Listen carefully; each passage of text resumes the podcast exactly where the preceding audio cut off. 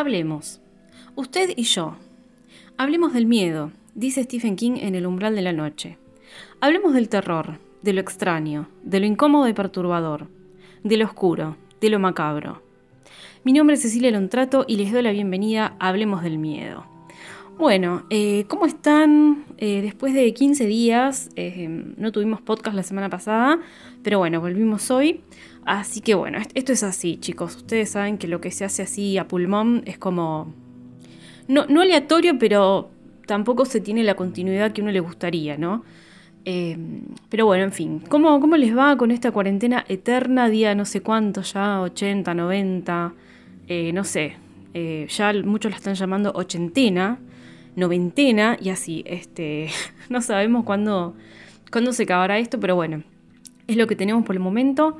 Eh, nada, cuéntenme cómo andan. Yo bien, em, estuve escribiendo bastante, por suerte.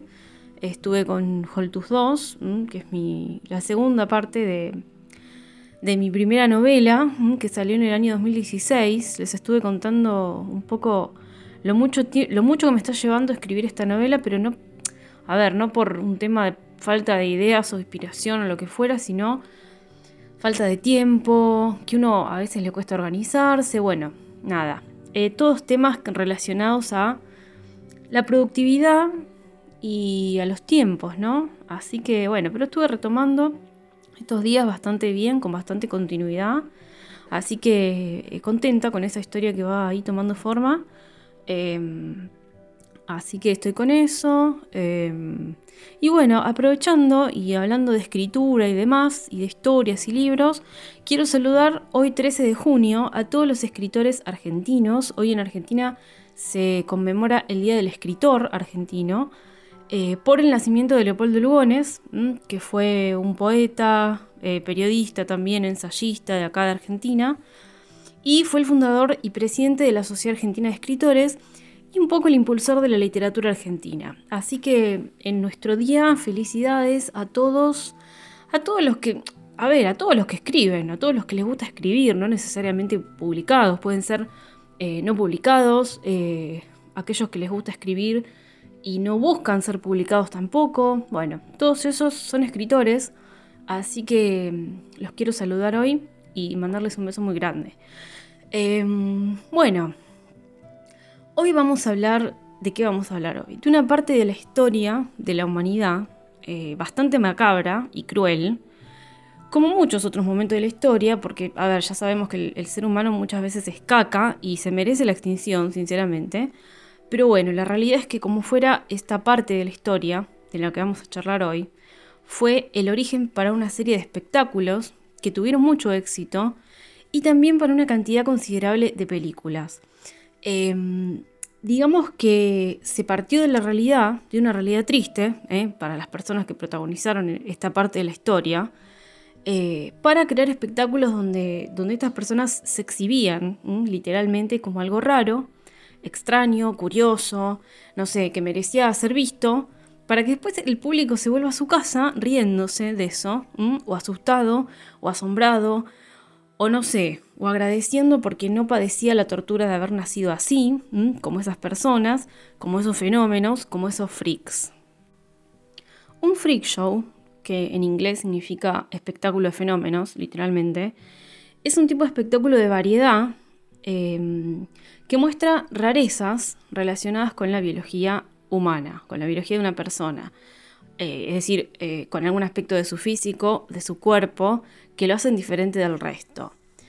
Eh, estas capacidades o características físicas diferentes eh, resultan inusuales, resultan, eh, generan sorpresa, generan como algo grotesco, con lo cual este espectáculo no era una cosa seria para la época, que ahora vamos a ver cuándo surgió todo esto, y fue parte de los circos y de los espectáculos itinerantes, donde los hacían hacer performance, actos circenses, o los exhibían, nada más los, mostraba, los paraban y los mostraban. Em, el freak show, si bien puede formar parte de un espectáculo por sí solo, también se lo vio como parte de estos circos, como dijimos, em, de carnavales, ferias, de vodevil, de espectáculos de vodevil, eh, y de los Dime Museums, que fueron museos para las clases bajas, eh, que se usaron a finales del siglo XIX en Estados Unidos, donde por una entrada muy barata se podían ver este tipo de cosas, ¿sí?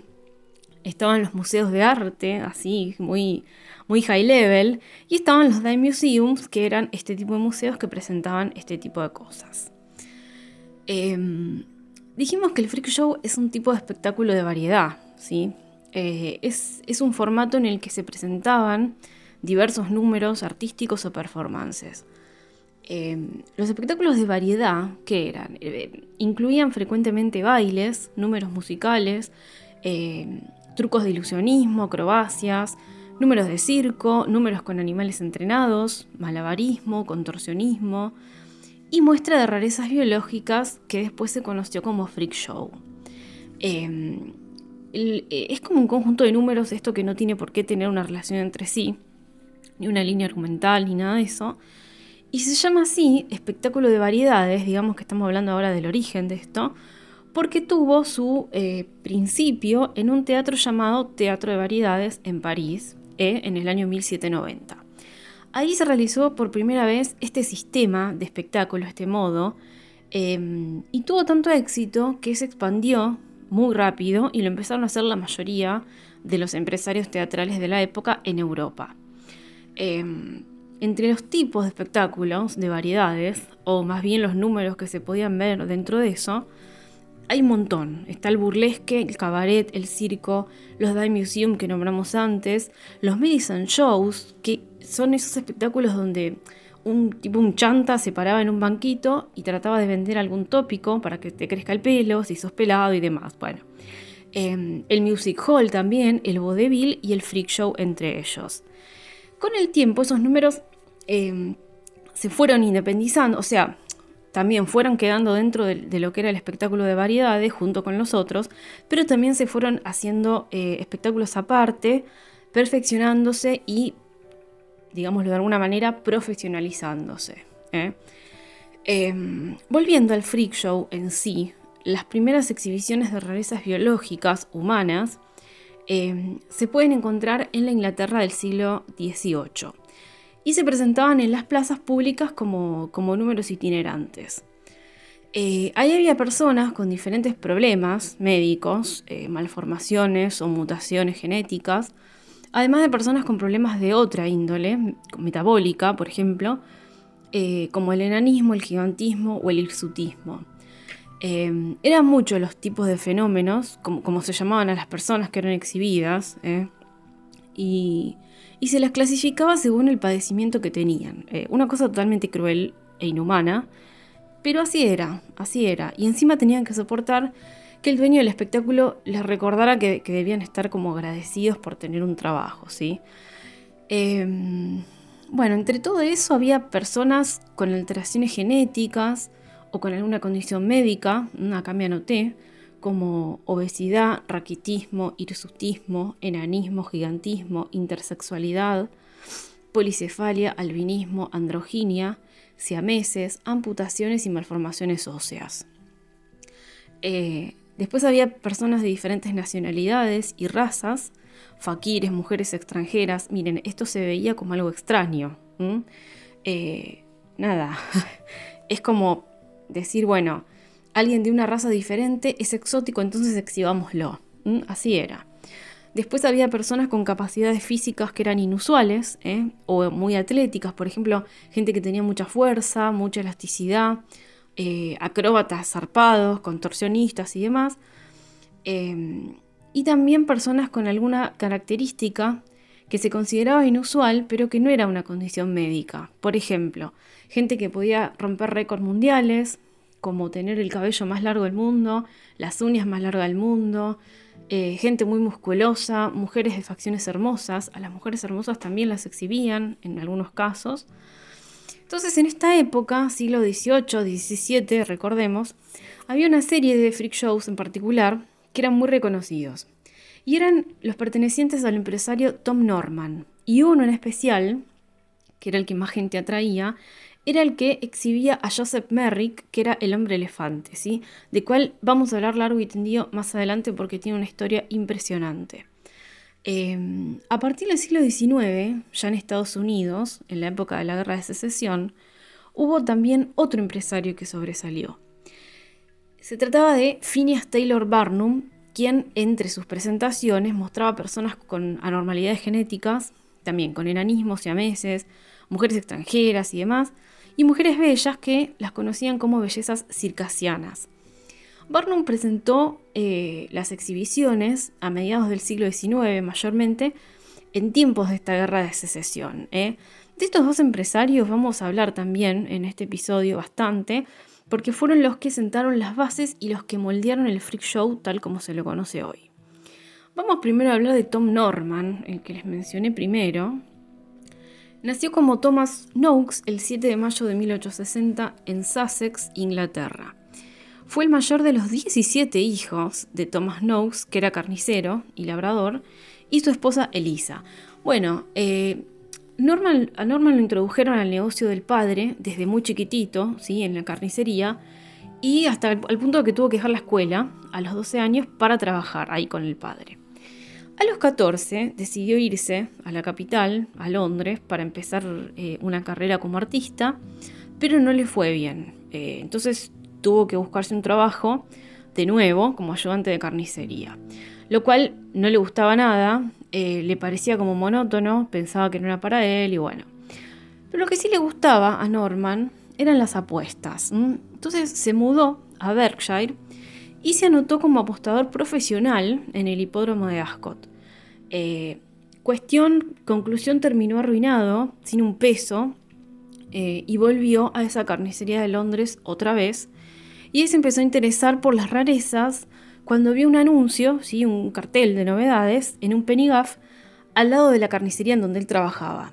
Está bueno también ver un poco lo que fue el penny gaff, este concepto, porque todo se relaciona en la historia, como ya hemos comprobado en episodios anteriores. ¿eh?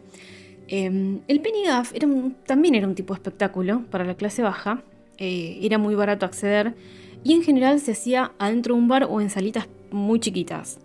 Em, en general hacían obras de teatro ahí, eh, cosas populares, cosas muy conocidas para el público, no muy sofisticadas, eh, para entretener un rato y nada más, eh, de una forma barata.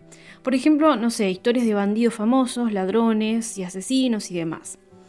Em, el nombre, el nombre de Pennygaff obviamente viene de penique, porque bueno, ese era el valor de la entrada, un penique, como los Penny Dreadful.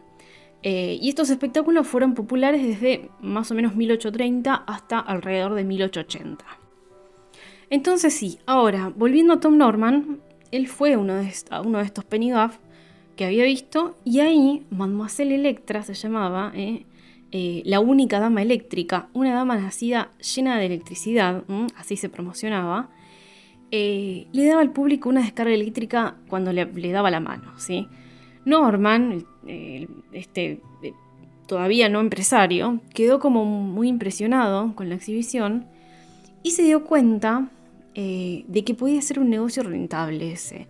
Entonces dejó el trabajo en la carnicería y fue a hablar con, este, con el promotor de Mademoiselle Electra y ahí se enteró de que en realidad era una farsante, la señora, que estaba conectada a un suministro de electricidad mientras hacía el espectáculo, por supuesto. Porque acá también había mucha, mucha, mm, eh, mucha cosa turbia. ¿eh? Entonces, bueno, finalmente empieza a trabajar en este espectáculo hasta que se cortó solo y se puso a presentar a su propia dama eléctrica. Ahí empezó el éxito y en los años que siguieron sumó varias exhibiciones ambulantes, por ejemplo la de Elisa Jenkins, que era la mujer esqueleto, eh, un bebé con cabeza de globo, como lo llamaban, probablemente el bebé tenía hidrocefalia, ¿sí? Em, y una mujer que decapitaba de un mordisco a ratas vivas, ¿sí? Esas eran las atracciones. Este, según palabras del, mismo Norman, el espectáculo más espantoso que había visto era. Estas eran las palabras que le decía a su público para venderles mejor el, show. Em, siguió sumando, siguió sumando cada vez más y más números. Eh, tenía mujeres obesas, gigantes, enanos, marineros blancos retirados que se pintaban la cara de negro. Eh, y hablaban una lengua inventada que no conocían y que se denunciaban como salvajes zulúes. ¿eh? Esto era también muy demandado por el público. Em, también mostró una familia de enanos, que en realidad estaba compuesta por dos hombres nada más, uno disfrazado de mujer y un bebé que le habían prestado para la ocasión. Entonces, bueno, así fue poniendo varias, varias tiendas a lo largo de Londres y en Nottingham, también Nottingham, y exhibió espectáculos ambulantes así por todo Inglaterra. Un dato de color, en 1882 presentó eh, el espectáculo de él en la Royal Agricultural Hall de Islington. Ahí había ido eh, alguien, un hombre, llamado Phineas Taylor Barnum, no sé si le suena ese nombre, que en ese momento ya era un empresario y un showman muy reconocido en Estados Unidos. Y Norman dijo que en su show, eh, cosa que era mentira, dijo que su espectáculo había sido reservado para aparecer en el Greatest Show on Earth de Barnum, o sea, volació. Barnum estaba ahí y no se enojó, al contrario, le pareció copado y después ya em, habiendo experimentado, digamos, en vivo que, Norman era muy buen vendehumo eh, y viéndole un collar de plata que llevaba puesto, le bautizó como Rey de Plata. Y esto es un dato de color que es eh, la conexión de estos dos hombres que fueron muy importantes en esta historia. En 1884, Norman conoce a Joseph Merrick, que era un hombre joven de Leicester con deformidades muy extremas, las cuales no le permitían encontrar ningún trabajo, con lo cual vivía en lo que se llamaba una workhouse, por cuatro años vivió ahí. Una workhouse es un lugar donde los pobres podían vivir, ahí iba la gente a la que no le alcanzaba la plata para vivir, que ganaba muy poco, eh, como el caso de Merrick, ¿sí? que no les alcanzaba para tener su propia casa o alquilar eh, alguna habitación eh, individual y demás. En ese año, Merrick dejó la workhouse y consiguió trabajo como encargado de una sala musical que era propiedad de, dos hombres, Sam Thor y Jay Ellis, y del showman ambulante de, de otro empresario que se llamaba Little George Hitchcock. Estos empresarios terminaron presentando a Merrick como el hombre elefante, eh, medio hombre y medio elefante, le decían, pero em, decidieron que no, no podían presentarlo demasiado tiempo en un mismo lugar, porque temían como que la novedad se desinflara y la gente se aburriera. Entonces, a fin de ese año, a fin de 1884, Hitchcock, este empresario, llamó a Tom Norman, que ya eran medio conocidos, y le transfirió la administración del hombre elefante a él. Cuando Merrick llega a Londres, al cuidado de Norman, Norman quedó como en shock y medio que no quería mostrarlo, pero bueno, finalmente accedió a hacerlo eh, en un espacio reducido para ver qué onda, como un testeo. Lo llevó al Penny Gaff de su tienda en Whitechapel Road, que quedaba enfrente de un hospital, así del London Hospital. Así que, justamente por la cercanía al hospital, recibió la visita de muchos médicos y estudiantes de medicina. Uno de esos visitantes fue el cirujano Frederick Treves, quien eh, acordó con Norman llevar a Merrick al hospital para que lo examinen. Si le interesaba mucho este tipo de, condiciones. Em, y según la autobiografía de Norman, Merrick, el hombre elefante, fue al hospital ahí como dos o tres veces, pero después no quiso ir más porque dice que los exámenes le hicieron sentir como un animal en un mercado de ganado, así tal cual decía. Eh, bueno, la exhibición del hombre elefante eh, era exitosa, había tenido mucho éxito, eh, sobre todo con lo que Norman recaudaba a la salida del espectáculo, cuando vendía el folleto impreso con la vida y la, condición que tenía Merrick. Pero, pero, ya para esa época, la sociedad británica empezaba a pensar que los espectáculos de rarezas humanas eran medio desagradables. Entonces, solamente unas pocas semanas después de que Norman quedara al cuidado de Merrick, la exhibición fue cerrada por la policía y Norman y Merrick se separaron, ¿sí? O sea, como Merrick era un negocio para Norman, una vez que Merrick ya no le sirvió, no quiso saber más nada de él. Eh, el que sí se hizo cargo, capaz también por un tema de estudio, ¿no? Fue, fue Frederick Treves, ese cirujano que, dijimos recién que había ido al espectáculo, que arregló para que Merrick viviera en el London Hospital hasta que murió en, 1890. Eh, Norman siguió como dueño de espectáculos ambulantes eh, los siguientes 10 años después de dejar a Merrick y entre otros exhibió a eh, un grupo de enanos, a un hombre en trance que le llamaba, a John Chambers, el carpintero sin brazos, y a la mujer más fea del mundo. Copado Norman, ¿eh? los títulos que elegía para esas personas. Eh, pero bueno, en esa época era así, lamentablemente era así. Después de dejar a Merrick, al hombre elefante, en 1893, Norman se convirtió en subastador de circo. Y subastaba espectáculos de curiosidades y demás. Por ejemplo, un dueño que ya no quería tener su espectáculo, Norman lo subastaba y decía, bueno, quien lo quiere se vende a tanto. Em, bueno, se casó con una actriz de teatro que se llamaba Amy Rainer y tuvieron 10 hijos. Mierda, 10 hijos. Después se jubiló, vendió las tiendas que le quedaban eh, como de su propiedad y en la subasta logró vender un zoológico eh, eh, y todas las cosas de, de, circo de un showman que se llamaba Lord George Sanger y según él mismo fue el punto culminante de mi vida en lo que respecta al negocio de subastas, dijo. El 24 de agosto, finalmente, de 1930, Norman muere de cáncer de garganta a los 70 años.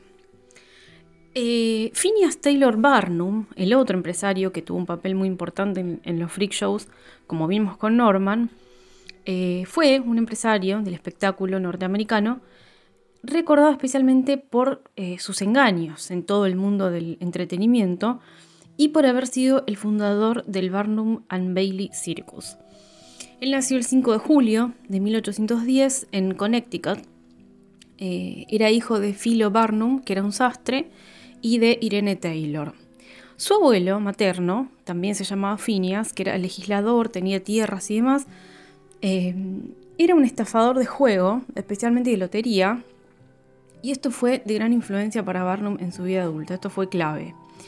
Em, ya de joven se vio que, le gustaba la matemática y uno de sus primeros empleos fue como comerciante y ahí aprendió como a, regatear y a usar el engaño para hacer ventas. ¿sí? Em, en esos años también se metió en el negocio de la lotería, como el abuelo, eh, y fue activista más que nada en lo que, tenía que ver con las leyes que restringían los juegos de azar, ¿eh? a favor de los juegos a full. En 1829 se casa con Charity Hallett y tuvieron cuatro hijas. En 1835, finalmente, Barnum entra en todo este tema del entretenimiento cuando compró y empezó a exhibir a una esclava ciega y con parálisis casi total, que se llamaba Joyce Head, que era presentada como una niñera del presidente George Washington y que supuestamente tenía 161 años. Eh, pero bueno, la realidad es que esta, esta esclava murió en 1836 con una edad de no más de 80 años. ¿eh?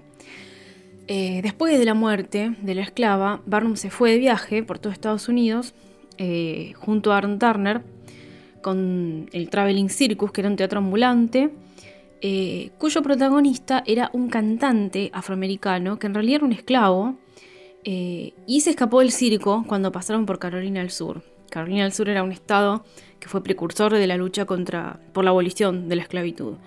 Entonces el esclavo se escapa eh, y bueno, dispuesto a, no perder ni un centavo, Barnum se negó a devolver la plata de, las entradas que se habían vendido y se empezó a pintar de negro él la cara eh, para reemplazar a este cantante afroamericano y así eh, zafó.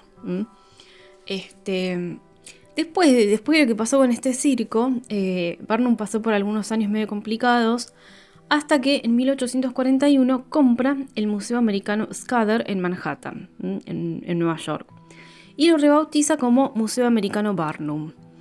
La verdad le puso bastante esfuerzo para remodelarlo, eh, modernizarlo, para poder poner exposiciones eh, y atracciones. Eh, le puso luces, carteles coloridos, banderas y demás. Después de tanto trabajo en esa remodelación, lo inaugura el 1 de enero de 1842 y la verdad es que tuvo mucho éxito.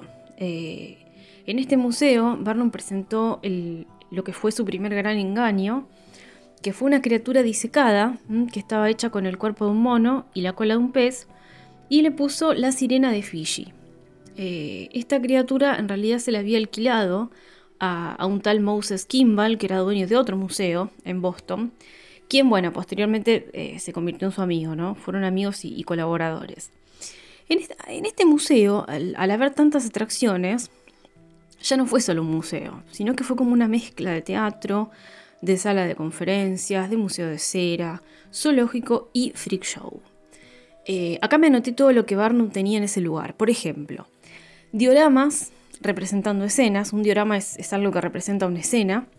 Eh, ilusiones ópticas, instrumentos científicos, figuras de cera, animales disecados y hasta un circo de pulgas, una sala de tiro y un concurso de, bebés bonitos.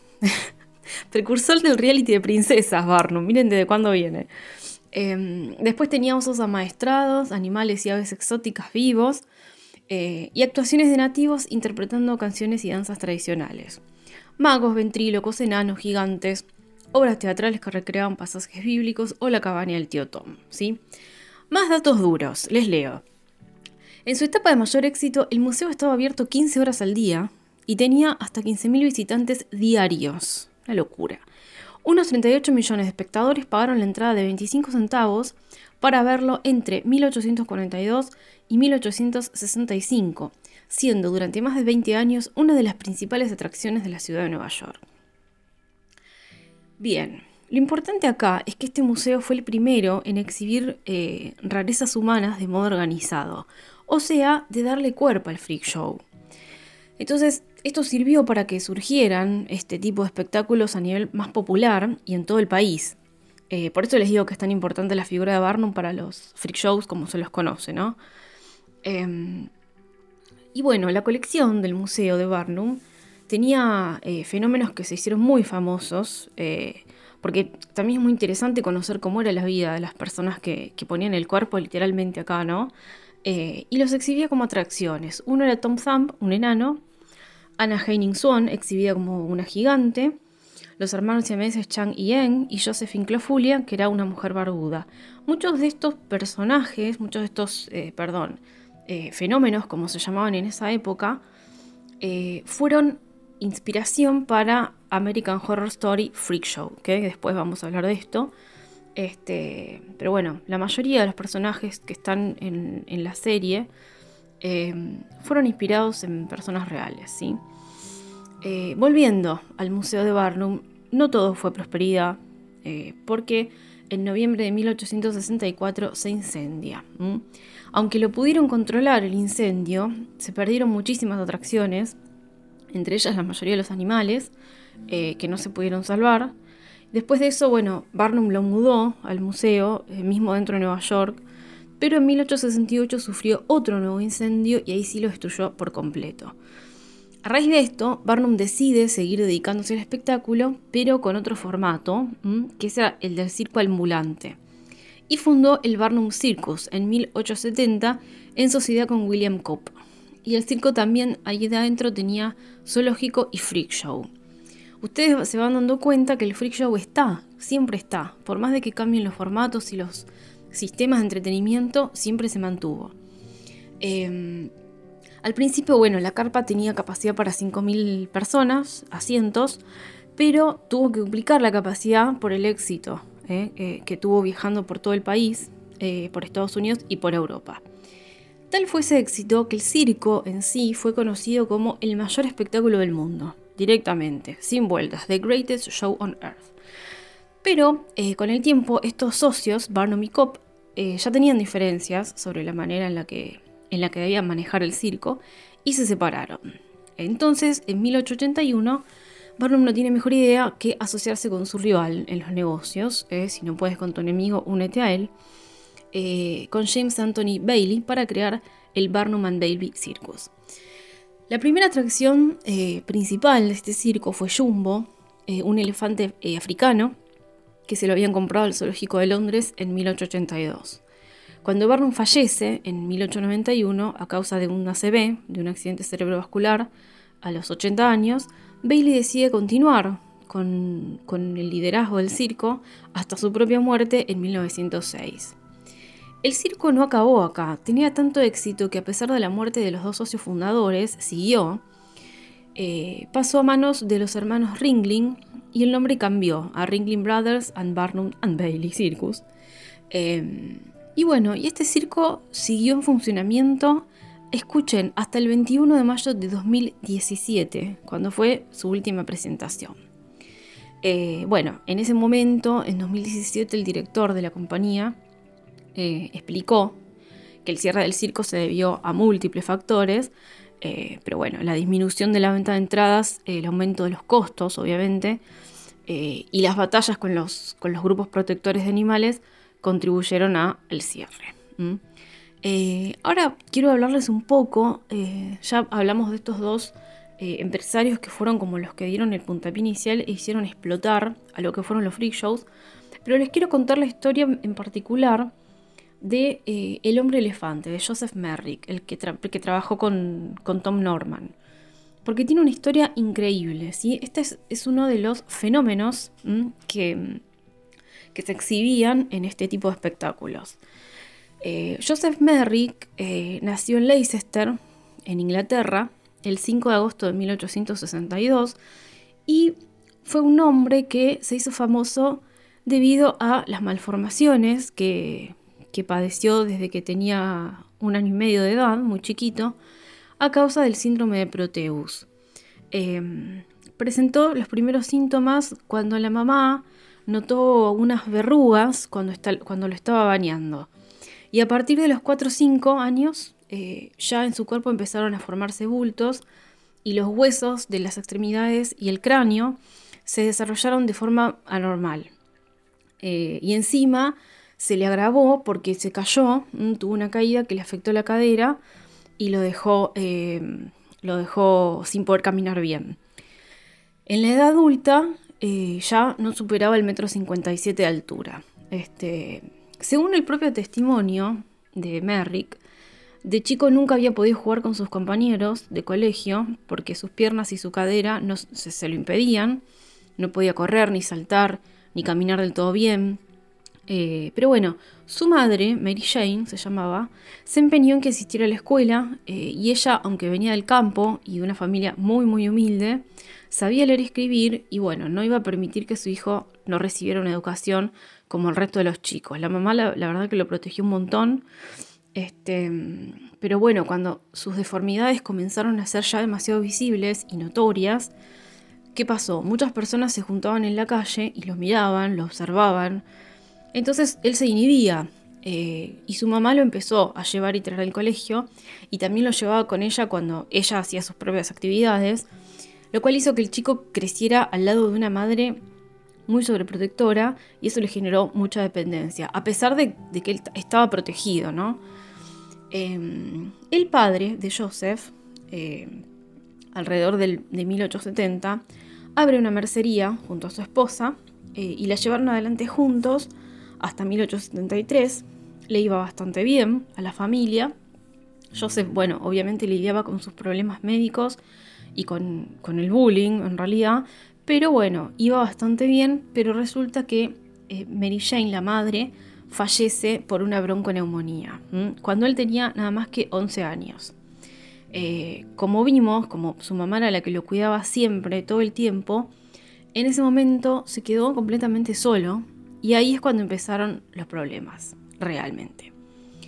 Eh, cuando su padre se volvió a casar con una mujer que ya tenía dos hijos, todo fue peor porque esta mujer le hacía la vida imposible a Joseph, no lo aceptaba, decía que no, trabajaba, que no aportaba. Entonces, entre la insistencia de la mujer y el abandono del padre, eh, que no hacía nada para defenderlo, el tío de él, Charles Merrick, quien sí lo quería, eh, le consiguió un trabajo, pero bueno, estuvo dos años trabajando y después lo despidieron porque tenía eh, las manos tan deformadas que ya no, no podía hacer sus actividades. Em, todo seguía mal en la casa, se escapó varias veces de la casa, eh, trabajó como vendedor ambulante, pero también lo echaron de la calle porque los otros vendedores decían que no, daba buena imagen. Para, para esa época ya también tenía una protuberancia muy grande en la cara él, em, que ya le generaba un rechazo constante de la gente, hasta que decide irse definitivamente de su casa, terminar con esa vida como fuera y no volver más con 15 años, ¿eh? tenía 15 años de edad. Em, se fue a vivir con el tío, con este tío que les conté, Charles, em, que lo tuvo en la casa durante dos años y lo trataba bien, lo quería, porque la realidad era que Joseph era dulce y, o sea, jamás puso su enfermedad como un impedimento para tratar de superarse y llevar una vida digna. Lo que pasaba era que la gente era una mierda y no, no, no le daba lugar. Eh, pero él tenía voluntad y era inteligente, eh, no, como pensaban los demás. Eh, cuando no pudo trabajar más de vendedor, como les conté recién, porque no le renovaban la licencia por culpa del resto de los vendedores, se fue de la casa del tío para no ser una carga, a pesar de que el tío no quería que se fuera y la mujer tampoco. Pero bueno, Joseph pensaba que no, no debía estar ahí porque el tío y su esposa estaban esperando un bebé. Eh, y creía que debían dedicarle todo el tiempo al, futuro hijo. Em, entonces ya, bueno, corriendo el año 1879, se fue a vivir a una workhouse de las que hablamos antes eh, y ahí vivió cuatro años. Hasta que la protuberancia que tenía en la cara ya le impedía comer y hablar bien directamente. Entonces como ya no podía trabajar, lo echaron también de la workhouse y lo mandaron a una enfermería para que lo operaran. Em, Ahí lo operan como pueden, con la tecnología que había. Y la realidad es que la protuberancia sí se reduce, puede comer y hablar mejor, pero le queda formada una especie de trompa de elefante, ¿eh? y ahí le da origen al, apodo. Ahí él empezó a pensar cómo, eh, cómo y, de qué poder trabajar para evitar volver a la warehouse, porque la verdad las condiciones eran bastante feas y él no quería saber nada. Entonces empezó a barajar la idea de a poco eh, de las exhibiciones, que tampoco eran de su agrado, pero ahí por lo menos nadie le iba a decir nada sobre su enfermedad, sino todo lo contrario. Em, se contacta con un tal Samtor, que es el primer eh, administrador de él del que hablamos antes, que tenía una feria ambulante, y lo contrata, y la verdad que fue un éxito. Eh, en 1884 pasa la feria de Tom Norman, como hablamos antes, eh, y hace algunos amigos, no, no la pasa mal. Eh, Norman le manda a hacer una, una cama especial porque tenía la cabeza muy grande por las protuberancias. Y ahí fue la época en donde lo ve el médico, Frederick Trebs, que, ya contamos, donde le hace el reconocimiento, lo atiende y demás. Eh, el tema fue que la atracción de Joseph empezó a ser prohibida cada vez más porque decían que era demasiado impresionante. Miren ustedes, no es que decían, che, esto es inhumano, no, lo, no, pueden exhibir a alguien por su condición. No, era demasiado impresionante, así que no lo muestren. Ok, bueno, la época.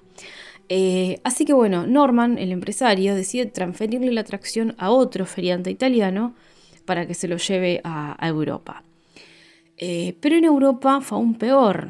Él efectivamente viaja, pero lo cancelaban en todos lados porque había, más leyes y más control. Eh, hasta que, bueno, dos años después el italiano lo abandona así de una, lo deja tirado en Bruselas. Eh, bueno, vendiendo lo poco que tenía, Joseph se toma un barco de vuelta a Inglaterra y en la estación de tren de Londres le mostró la tarjeta del doctor Trebs a un policía, lo llamaron y Trebs lo fue a buscar. Previo eh, bardo en la estación por ver a una persona con sus condiciones, ¿verdad? Eh, al primer momento el, director del hospital le dijo al médico, a Trebs, que no lo podían tener ahí viviendo como paciente crónico. Entonces el médico pidió donaciones a la alta sociedad, se le ocurrió hacer eso, y la verdad fue un éxito. Eh, con esas donaciones le habilitaron habitaciones para Joseph, y ese fue su hogar hasta que murió. Eh, ahí recién estuvo tranquilo, pudo leer, paseaba por el hospital a veces, y de vez en cuando el doctor Trebs lo invitaba a la casa de él a tomar el té con él y la esposa. O sea, consiguió más o menos tener una tranquilidad. Eh, hubo dos miembros de la alta sociedad, que también, de muy alta sociedad, que también se interesaron en Joseph. Y nada más y nada menos que la princesa de Gales, Alejandra, de ese momento, y el duque de Cambridge. Y le donaban libros para que leyera, que a él le gustaba, eh, le daban cosas para que pudiera escribir, y esa era una de las grandes pasiones de Joseph, leer novelas románticas y escribir.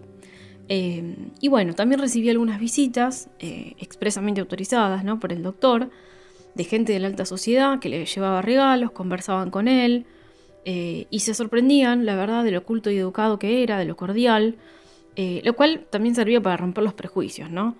Ahí fue cuando Joseph encontró la paz por una vez en la vida y fue feliz. Em, el 11 de abril de 1890, varios años después de vivir en el hospital, eh, lo encontraron muerto en su cama. Él tenía 27 años. La autopsia reveló que había muerto de asfixia mientras dormía, porque la cabeza era muy grande eh, y cuando se relajaba al dormir, corría peligro de que al darse vuelta o hacer algún movimiento, aunque siempre dormía sentado, eh, para no complicarse la respiración, muriera. Eh, pero con el tiempo, con otros estudios más avanzados del esqueleto de Joseph, se determinó que en realidad podría haber fallecido por una lesión brusca en la nuca provocada por el peso de la cabeza. Este, así que bueno, esa fue la historia de Joseph Merrick, el hombre elefante que trabajó con, Tom Norman y que tuvo una vida bastante dura, la verdad. Pero que bueno, por lo menos eh, en sus últimos años, a pesar de haber muerto muy joven, terminó bien haciendo lo que le gustaba y siendo eh, feliz.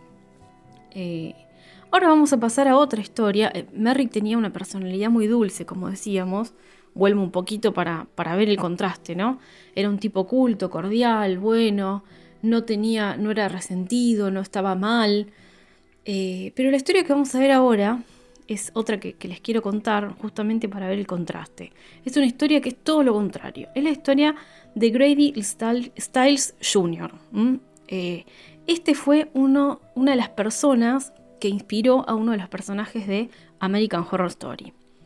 Grady Franklin Styles Jr. nació el 26 de junio de 1937, esto es mucho después de la historia que recién les conté eh, sobre Joseph, eh, es, más contemporáneo, en Pittsburgh, en Pensilvania.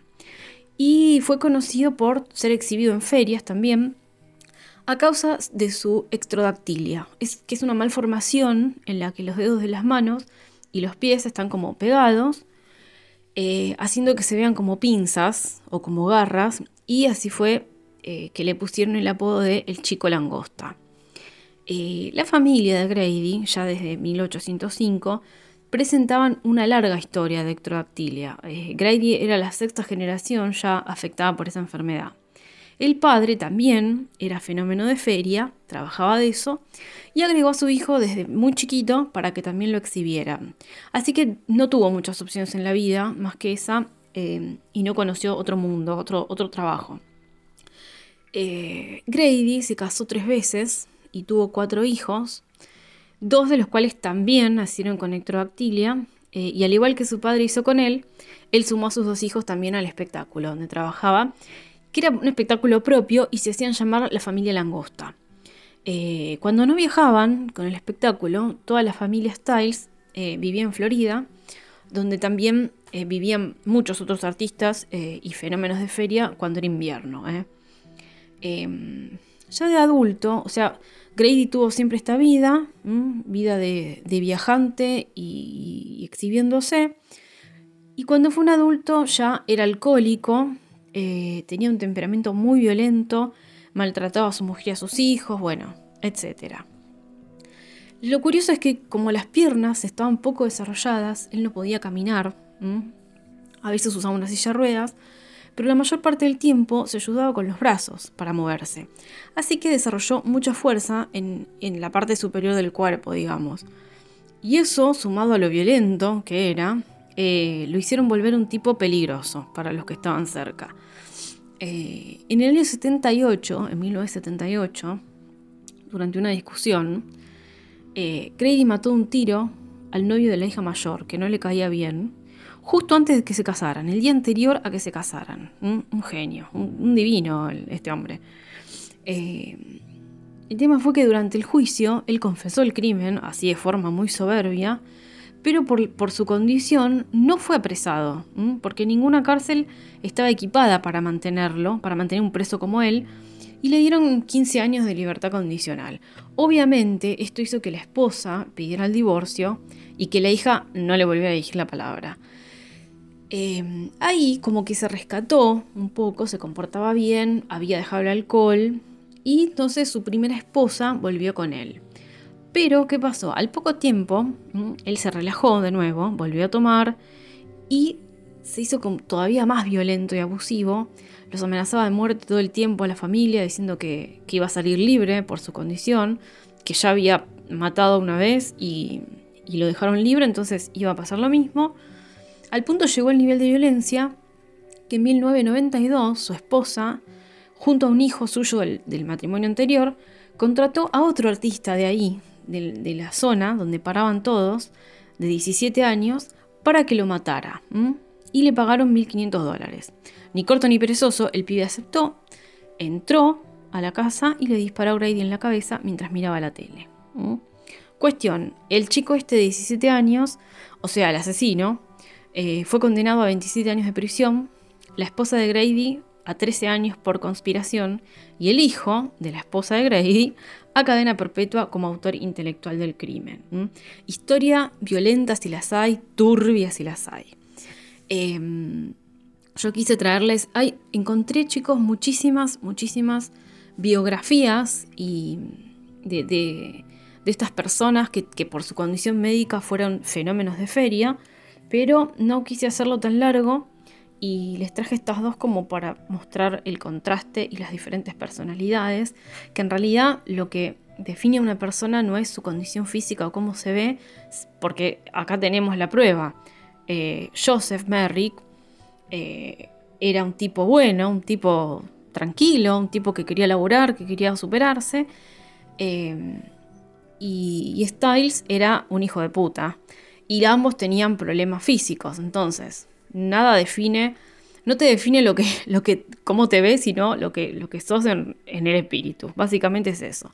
Pero bueno, ustedes googleen eh, todas las historias de, de, estas personas, que algunos vivieron muy bien, la verdad, otros no tanto, eh, que son vidas eh, muy interesantes, la verdad, de, superación en la mayoría de los casos. Ahora que ya hablamos de toda la historia de los freak shows, de toda la gestación, de cómo, de cómo evolucionó eh, este tipo de espectáculos, vamos a ver, les traje un par de películas para que, para que vean. Eh, y la primera que quiero recomendarles hoy, ya nos metemos en lo que es la ficción, es Freaks del año 1932. Esta es una película icónica y de culto que me parece que sí o sí deberían ver si les gusta este tema. Eh, cuenta la historia de un circo de fenómenos liderado por, un tal Hans, em, que es un hombre con enanismo, que hereda una fortuna muy grande eh, y también interpretada, eh, protagonizada por Cleopatra, una trapecista que intenta seducir a este hombre para quedarse con su dinero. mientras tanto, o sea, en toda la película, mientras las mentiras salen a la luz, los freaks, entre comillas, comienzan a rebelarse en contra de la trapecista porque se merece un escarmiento. Eh, esa es la trama principal. Pero de ahí se desprenden muchos mensajes, la verdad. Sobre todo eh, ese mensaje de que el circo actúa como familia. Es decir, cuando tocan a uno, tocan a todos. ¿eh? Por eso es que los compañeros de Hans saltan para el carajo cuando Cleopatra intenta estafarlo, obviamente. Em, esta película está dirigida por Todd Browning, el mismísimo director de Drácula, eh, de la Drácula de 1931. Em, y la idea de, hacer una película así surgió eh, por un amigo de él mm, que padecía enanismo y que le dijo que hiciera una adaptación del cuento de Todd Robbins, Espuelas, mm, de ese mismo año. Harry Earls, que así se llamaba el amigo de Browning, fue el protagonista de la película, eh, hizo de Hans. Em, y el director contrató muchas personas más con, deformidades y condiciones médicas para que la película fuera real, mucho más real, y casi a veces casi sin pedirles que actúen, sino que muestren cómo, cómo vivían y cómo, cómo se comportaban. Eh, entonces la historia de este hombre, que fue engañado por la trapecista muy bella, se mezcla bastante con la vida de circo en la película, em, y las relaciones entre los compañeros forman la verdadera trama. de y se ve esto de que tocan a uno, tocan a todos. Eh, cuando viene la venganza contra Cleopatra, ahí es donde realmente se ve lo violento de la película, ¿sí?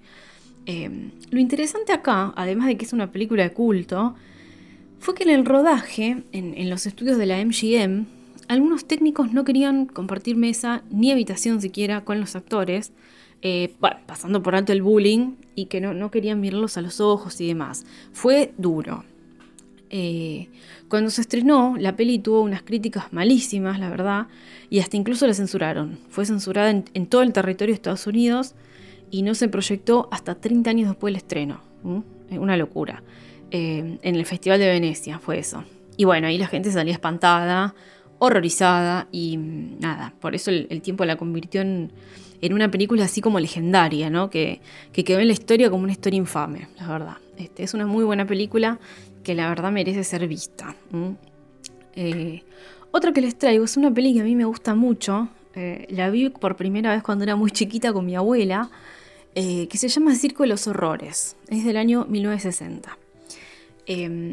Esta película tiene lugar en los 40, en los años 40, en Inglaterra, cuando el doctor Rossiter, un cirujano plástico buscado por la policía por una operación que salió mal, muy mal, eh, junto a sus ayudantes escapan a Francia.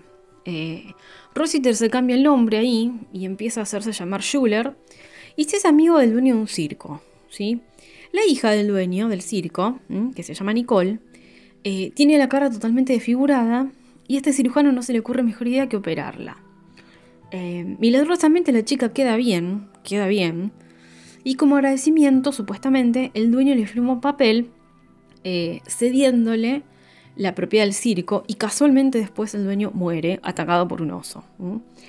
Em, cuando este Schuller o Rossiter comienza a hacer el, a explotar el circo, el tipo toma vuelo y empieza a hacer sus experimentos médicos, operando a las mujeres que tenían defectos en la cara, y así arma lo que él llamaba el templo de la belleza. En un momento, las mujeres amenazan con irse del circo, porque muestran que al ser más bellas tienen más confianza en sí mismas y quieren ser libres, ¿eh? eso, es lo que nos muestra la película, empiezan a suceder misteriosas muertes, ¿sí? accidentes, justo cuando las chicas quieren irse y empiezan a morir, lo cual hace sospechar a la policía para que, lo empiece a seguir, lo empiece a perseguir. ¿eh? Es una película con mucho misterio, muy interesante y, tensa, ¿eh? y tiene eso, eso tenebroso y macabro. Es muy buena. Em, la otra película es El hombre elefante de 1980. No les voy a contar demasiado porque en realidad es la historia de Joseph Merrick que vimos hoy. Em, es, de David Lynch la película y es basada en esta historia real en la vida de Joseph. Eh, hay mucha data sobre la vida de Joseph Merrick, la verdad es, una biografía que merece ser eh, indagada un poco más. Este, bueno, del doctor Frederick Treves, el que lo cuida a él, eh, es interpretado por Anthony Hopkins. Freddy Jones es Bites, que en realidad es Norman, es el, que gestionaba el espectáculo del hombre elefante. Y John Hart hace de John de Merrick este, que se llama John en, la película, se llama John Merrick, no Joseph. Eh, así que bueno, no hay mucho para decirles de la sinopsis porque es la vida de él y, está buena para, mirar. Y por último, por último, nos queda, por supuesto, eh, American Horror Story, que le dedicó una temporada entera a lo que fueron los freak shows, ¿eh? inspirada en personas reales. Esta es la cuarta temporada de American Horror Story eh, y se estrenó en el 2014.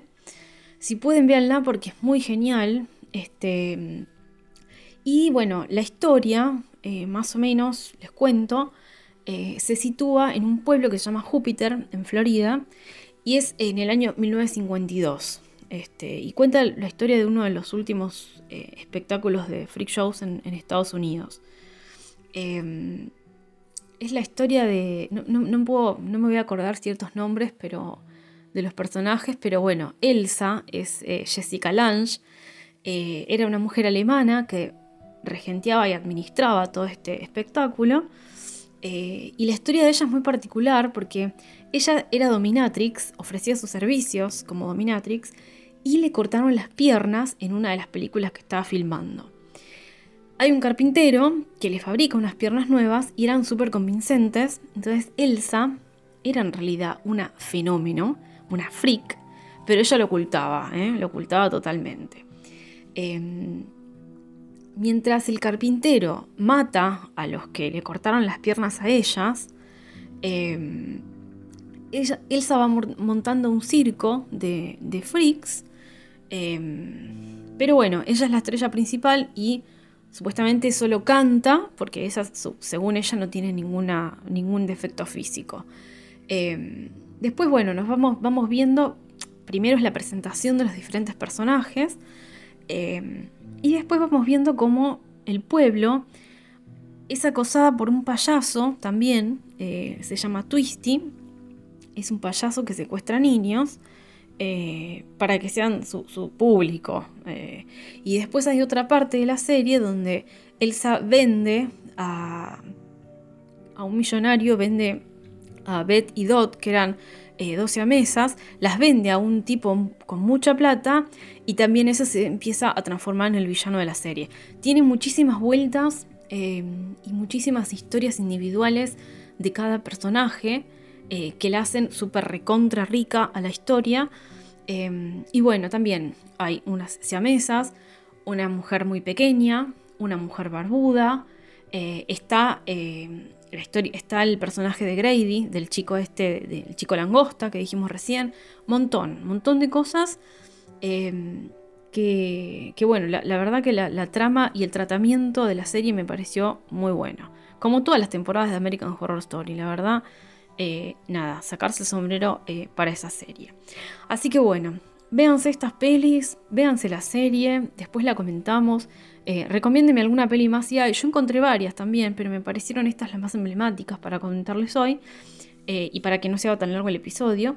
Así que bueno, amantes del terror, hasta acá llegamos por hoy. Recuerden que pueden escuchar el podcast en Spotify o Anchor, donde también van a encontrar toda la info relacionada a cada episodio. Si les gusta el podcast, pueden compartirlo y dejar sus comentarios en Instagram, que es arroba hablemos del miedo ok, o en hablemosdelmiedo.gmail.com. Gracias por haberme acompañado, como siempre, y nos vemos en el próximo episodio de Hablemos del Miedo. Chao.